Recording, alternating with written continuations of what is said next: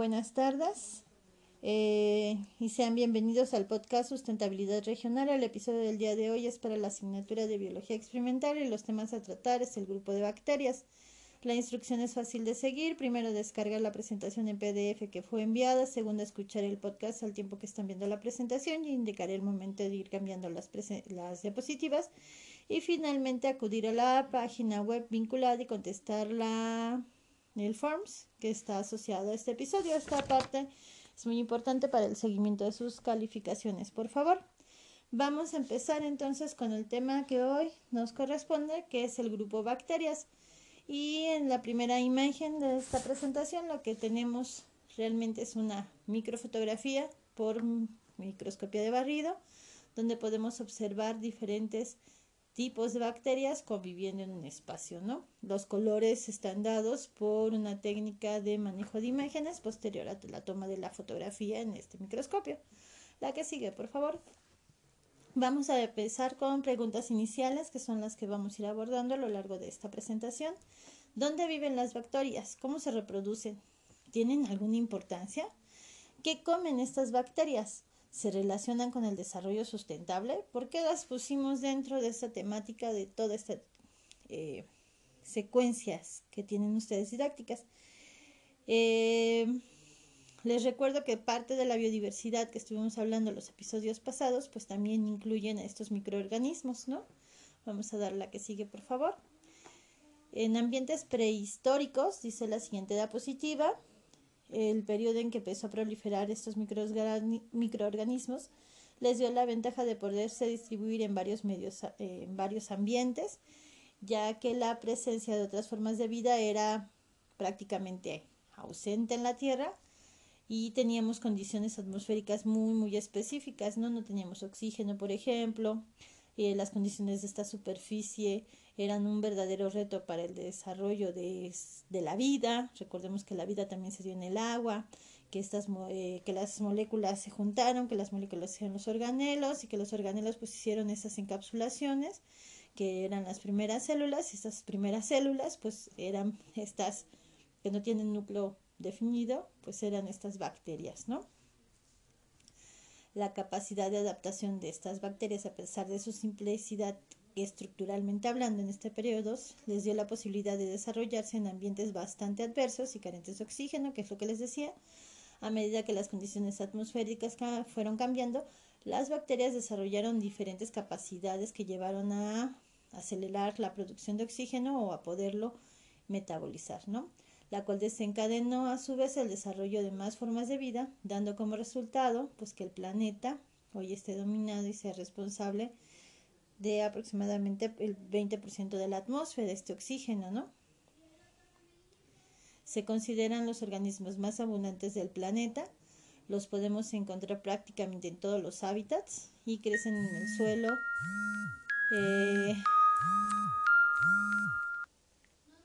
en el suelo, en manantiales muy calientes, que eso nos ha permitido utilizar ciertas bacterias para hoy se hagan las pruebas que si es el coronavirus lo que está teniendo de enfermedad o no.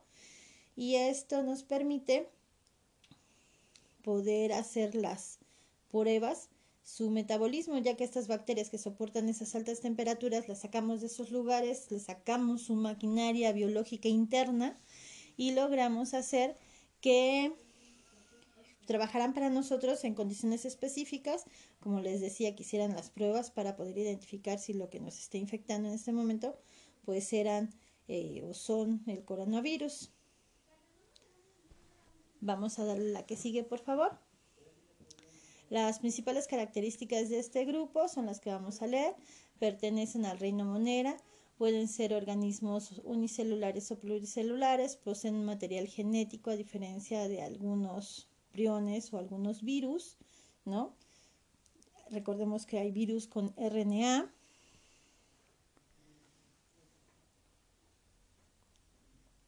Eh, son organismos para, van a presentar una pared celular formada por polisacáridos y polipéptidos. Su nutrición es heterótrofa, aunque también existen algunas bacterias autótrofas, es decir, que pueden obtener su alimento no degradando a otros organismos, sino sintetizándolo de formas muy sencillas o de elementos químicos muy sencillos de los que encuentran a su alrededor. Eh, tienen un tipo de reproducción principalmente asexual. Existen organismos que se reproducen de manera sexual, aunque no es un entrecruzamiento genético total, son pequeños entrecruzamientos genéticos que se dan para aumentar su variabilidad, pero esto no es tan frecuente como la reproducción asexual para este grupo. La que sigue, por favor. Pertenecen al filum llamado Schizófila. Se consideran los seres vivos más antiguos, los que pertenecen a esta filum. Existe evidencia fósil desde la era precámbrica, que fueron organismos que iniciaron el proceso de colonización de la vida de este planeta. Son organismos cosmopolitas, como, bien decíamos, porque se van a encontrar en todos los ecosistemas, en todos los ambientes. El ADN y el RNA se encuentran dispersos en su citoplasma, ya que no van a contar con un núcleo verdadero. Son procariotas, ya lo habíamos dicho, no tienen mitocondrias y poseen un organelo similar llamado respirosoma. Ese dato es muy interesante para que lo consideren, ¿no? Les recuerdo que uno de los organismos que más me gustan a mí pues son las mitocondrias y estos organismos van a tener entonces en su lugar respirosomas. La que sigue, por favor. En esta imagen tan bonita lo que podemos ver son dos representaciones de las bacterias en sus organelos principales y en cómo estarían constituidas. Una es en dos dimensiones y la otra está representando en tres dimensiones. Podemos ver que su estructura, como decimos, pues es relativamente sencilla, pero es bastante eficiente porque lleva muchísimos años dentro del planeta y sigue presente, ¿no? Tenemos esta pared eh, celular que habíamos dicho, vemos su membrana plasmática, Vemos que el ADN se encuentra libre en el citoplasma, tenemos ribosomas y muchas veces estas bacterias pueden presentar incluso una cápsula que las está protegiendo de la interacción con el medio ambiente. Para poder tener movilidad van a presentar pilos o el flagelo bacteriano que les va a permitir desplazarse en un medio acuoso. Vamos a darle la que sigue, por favor podemos dividirlas, nos gusta clasificar las cosas. Cuando hablábamos de taxonomía y de cómo ubicábamos y organizábamos la vida para tratar de ser la más entendible para nosotros, pues vimos que nos gusta dividir las cosas, ¿no? Decíamos que si éramos niños, pues dividíamos o acomodábamos nuestros carros por color o por formas, ¿no? Si eran deportivos, si eran camionetas y ese tipo de circunstancias. Entonces, también estas bacterias van a poder ser divididas u organizadas por las formas que presentan. Estos términos pueden ser cocos, que son esféricas, ¿no? Y si vienen más de una junta, como vemos en los dibujos, son estreptococos. Y si son más cadenas de estas bacterias, son estafilococos, ¿no? Muchas veces lo que nos infecta la garganta, pues pueden ser estos cocos o estreptococos. Cuando tienen una forma cilíndrica, regularmente les llamamos bacilos, incluso nos los comemos así, ¿no? Como los que les guste el Yakul, pues lo que están comiendo son estas bacterias en bacilos, si son solitos, diplobacilos, si se presentan dos, o si hay una cadena de estos, pues tenemos a los estreptobacilos. En espirales o espiroquetas, tenemos las espiroquetas y los vibriones en estas formas, como C y hay una pequeña variación que son los cocobacilos. Vamos a hacer la primera pausa de este segmento.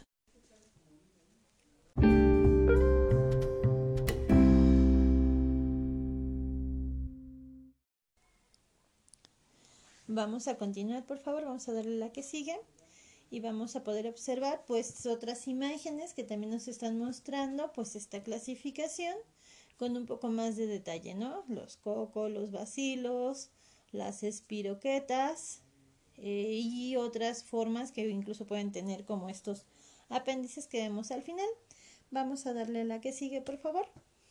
Vemos que la división también la podemos realizar no solo por su forma, sino también por su forma de vida. Estas pueden ser autótrofas, es decir, que ellas mismas generan su propio alimento, quimiosintéticas, que quiere decir que a través de procesos o sustancias químicas que tengan cercanas pueden sintetizar su propio alimento, saprofias o desintegradoras de materia orgánica para poder ah, nutrirse, parásitas o patógenas que también van a ser un problema de los que podamos estar teniendo y ahorita vamos a ver algunos ejemplos de parásitas que es el otro cuadro o recuadro que estamos observando simbiontes que van a ser muy importantes para la fijación de nitrógeno por ejemplo que se asocian con las plantas leguminosas y que van a ayudarnos a que tengamos una mejor nutrición y calidad de suelo. Aerobias es decir que van a estar pueden crecer en presencia del oxígeno y anaerobias que van a estar creciendo y que también pueden llegarnos a causar algunas enfermedades o llegan a ser patógenas eh, y van a estar viviendo en ausencia de este oxígeno. Dentro de los ejemplos de parásitas, por ahí anótenlo por favor, pues tenemos el tétanos, el botulismo, la neumonía y ahora pues tenemos un ejemplo de vibrón que es la bacteria que come carne que es muy muy agresiva no vamos a ver la que sigue por favor Vamos a continuar entonces. Aquí tenemos tipos de células según por sus paredes o por su tipo de pared. Tenemos unas pequeñas imágenes y viene abajo un nombre que dice gram negativo y gram positivo. ¿A qué se está refiriendo eso? Bueno, en 1884 el microbiólogo danés Hans Christian Gram eh, desarrolló un tinte que es una herramienta que se sigue utilizando actualmente para poder identificar estas bacterias o ubicarlos en estos dos grandes grupos. Eh, esto para que nos permite pues saber si tienen una membrana o dos membranas. El texto dice, de estos resultados el grupo de las bacterias gram positiva, las cuales cuentan con una sola membrana rodeando por una capa gruesa de peptidoglicanos, mientras que las bacterias gram negativas van a contar con dos, dos membranas separadas por un espacio periplasmático, donde se encuentra una delgada capa de peptidoglucano donde también se lleva a cabo el proceso importante para el desarrollo bacteriano. Esto nos va a permitir saber si podemos utilizar ciertos antibióticos en contra de estas bacterias o no, simplemente con teñirlas y que presenten este tipo de coloración. Entonces, gran positivo, una, eh, capa, ¿sí? Gran negativo, dos membranas y separadas por un espacio. Vamos a ver la que sigue y lo que vamos a poder observar aquí es una imagen donde se presentan en el lado derecho, viendo la pantalla de frente para ustedes y para mí, las gram negativas y del otro lado izquierdo pues tenemos una gran positiva. Entonces podemos observar estas características que les platicaba de una capa, de dos capas y esta división por el espacio. Esto va a ser importante porque les decía que eso les va a permitir ser más resistentes a las bacterias o menos resistentes, que regularmente como les llamamos, ¿sí? Vamos a darle la que sigue, por favor. Una de esas bacterias que nos puede causar muchísimo eh, problemas, pues va a ser la bacteria del tétanos. Es una bacteria que se ve en el lado superior derecho, pues una microfotografía de esta esta es una enfermedad, vemos abajo una pintura, un fragmento de una pintura que está representando los síntomas cuando son los más severos. Este va a estar atacando la zona del sistema nervioso central y va a comenzar a hacer que nuestro, nuestra columna vertebral se arquee verdaderamente hasta juntar la cabeza con los pies. Es una de las muertes más terribles y una simple bacteria como esta pues es lo que está generando, ¿no? Es pequeña, sencilla, parecería estructuralmente, pero es tenaz para hacer los efectos sobre nuestro cuerpo. Vamos a darle la que sigue, por favor. En esta podemos ver otro ejemplo de una enfermedad también que ha sido bastante complicado erradicar, que fue la neumonía. Esta va a ser un coco por las imágenes que vemos y vamos a ver que lo que va a estar afectando pues son los alveolos donde los va a estar llenando de mucosidad hasta que se llega a tapar. Está fuerte la tos al estar tratando de sacar o de expulsar este líquido de los pulmones que terminaban tosiendo sangre, ¿no? Es altamente infeccioso y fue una enfermedad muy complicada de erradicar. Vamos a darle la que sigue, por favor. Eh, tenemos aquí una imagen de esta bacteria vibrón que decíamos que es muy agresiva, que es la bacteria come carne, donde con una pequeña herida entra nuestro sistema y comienza a hacer una necrosis del tejido alrededor y pues aquí simplemente vemos una pequeña parte de los efectos negativos que puede generar sobre un cuerpo. Vamos a la que sigue, por favor.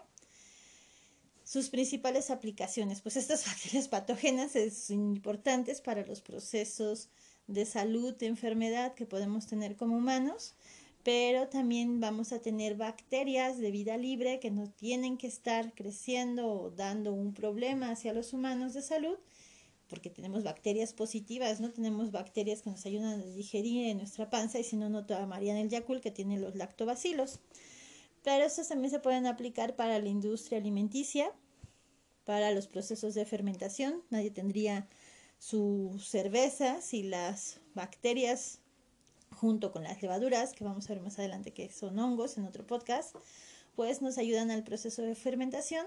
Decíamos que las bacterias que se asocian con o que realizan simbiosis con las leguminosas, pues van a estar fijando el nitrógeno, que va a ser súper importante para nuestros procesos de equilibrios ecosistémicos, el control biológico, la flora intestinal que decíamos de los lactobacilos y evidentemente pues para una agricultura orgánica van a ser muy importantes, ¿no?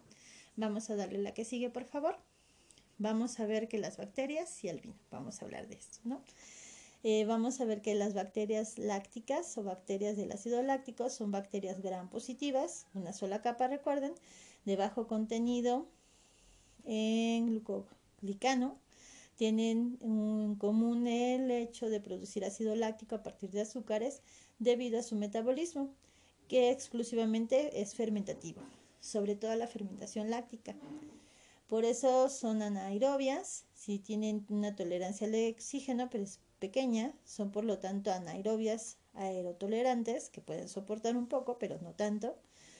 Desde el punto de vista metabólico tienen sus requerimientos nutricionales bastante complejos y estos permiten obtener a partir de su fermentación de algunos alimentos, pues obtener vino, ¿no? Eh, ahora bien, el mosto y las, el mosto va a ser esta eh, como capita blanca que recubre a las uvas y por eso cuando ellos se subían y rompían con los pies, que también debe haber ido bacterias y hongos en los pies de las personas que pisaban las uvas al principio, pues ponen en contacto las bacterias que están en el mosto con los procesos y los azúcares de las uvas y pueden comenzar a hacer el proceso de degradación, ¿no? De fermentación. Mm, el número de bacterias lácticas durante la fermentación alcohólica normalmente es bajo, con mucho de 102 mili 102 bacterias o unidades formadoras de colonias por mililitro, ya que la mayoría son inhibidas por el etanol, es decir, van haciendo la fermentación y van a comenzar a disminuir por un producto secundario de esta fermentación. Eh, y por el dióxido de azufre añadido al mosto para controlar la población bacteriana y especialmente las acetónicas. Cuando la fermentación alcohólica termina y las levaduras mueren, pues perdón, estaba enfrentando unos problemas técnicos que tuve que solucionar. Eh, hablamos de la cantidad de bacterias por mililitro y de que estas se tienen que controlar para que el vino tenga un sabor adecuado, ¿no? Que estábamos tratando de disminuir la formación de procesos acetónicos para que no tuviéramos un mal sabor. Cuando el alcohol termina, las levaduras mueren, algunas bacterias lácticas pueden prosperar y consecuentemente un cierto crecimiento. En ocasiones hasta 107 unidades formadoras de colonia por mililitro. Estas bacterias lácticas producen algunas transformaciones en el vino, de las cuales las más interesantes pues es la famosa fermentación malato-láctica. Vamos a dejarla hasta ahí y le damos a la que sigue para continuar después de la pausa.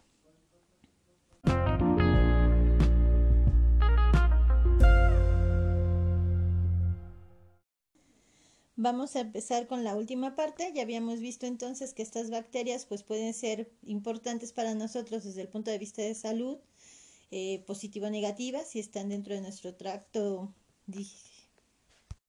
Vamos a seguir entonces. Estábamos viendo, recordando que estas bacterias pueden ser tanto importantes para la salud humana con aspectos positivos o negativos. Positivos en el tracto digestivo, donde nos van a ayudar a mejorar nuestra digestión, como los lactobacilos o en aspectos negativos como estas enfermedades terribles que veíamos como el tétanos, la neumonía y pues estos vibrones come carne, ¿no? También veíamos que tienen importancia muy interesante en los procesos de fermentación. La imagen que estamos viendo pues es precisamente cuando rompemos, ya no con los pies, ¿verdad? Con un instrumento eh, de acero inoxidable las uvas y este mosto, estas bacterias que viven de forma natural sobre las cubiertas de las uvas, pues se van a comenzar a mezclar con sus azúcares y van a comenzar el proceso de eh, fermentación y tiene que ser controlada su población para tener un sabor o un gusto adecuado en el vino. Vemos ahí una imagen, una representación gráfica de las bacterias que van a estar haciendo este proceso de fermentación. Vamos a darle la que sigue, por favor. Este último segmento es chiquitito. Vamos a ver que también las bacterias aparte de las importantes que pueden ser en el proceso agrícola, fijadoras de nitrógeno, que incluso se ponen ahora como acelerantes. Hay toda una línea de investigación en el INECOL en Páscuaro para ver qué bacterias están adheridas a las raíces de las plantas. Ustedes cuando sacan la, la planta de la masita de su mamá ven que todo el suelo está ahí segrega, eh, eh, haciendo agregados, ¿no? Y estos agregados se favorecen por dos circunstancias. Claro que la planta puede estar segregando ciertos azúcares que la recubren para protegerse y mantener la humedad, pero esto capa y estos pelos absorbentes también de las raíces, pues van a estar cubiertos por bacterias y estas bacterias van a favorecer también la secreción de, eh, de proteínas, de azúcares, que favorezcan la formación de estos agregados y parece ser que juegan un papel muy importante para los procesos de crecimiento de estas raíces y de la obtención de los nutrientes alrededor junto con los hongos micorrícicos que vamos a ver en la siguiente podcast para poder favorecer el crecimiento de las plantas, incluso de las que tenemos interés. Otro uso que se les ha dado fue uno de los primeros transgénicos. Ustedes ya leyeron algún artículo de transgénicos en el parcial pasado pues veíamos que los transgénicos van a ser organismos genéticamente modificados donde vamos a meter una sección de ADN, que es lo que estamos representando en la imagen, de un ADN externo diferente hacia otro organismo, ¿no? El primer organismo transgénico que se hizo fue un jitomate y se metió un pedacito de gen de un pescado para que este jitomate soportara más tiempo de vida de anaquel, es decir, si nos duraba dos días en la alacena, pues ahora nos va a durar tres días, cuatro días, semanas, ¿no?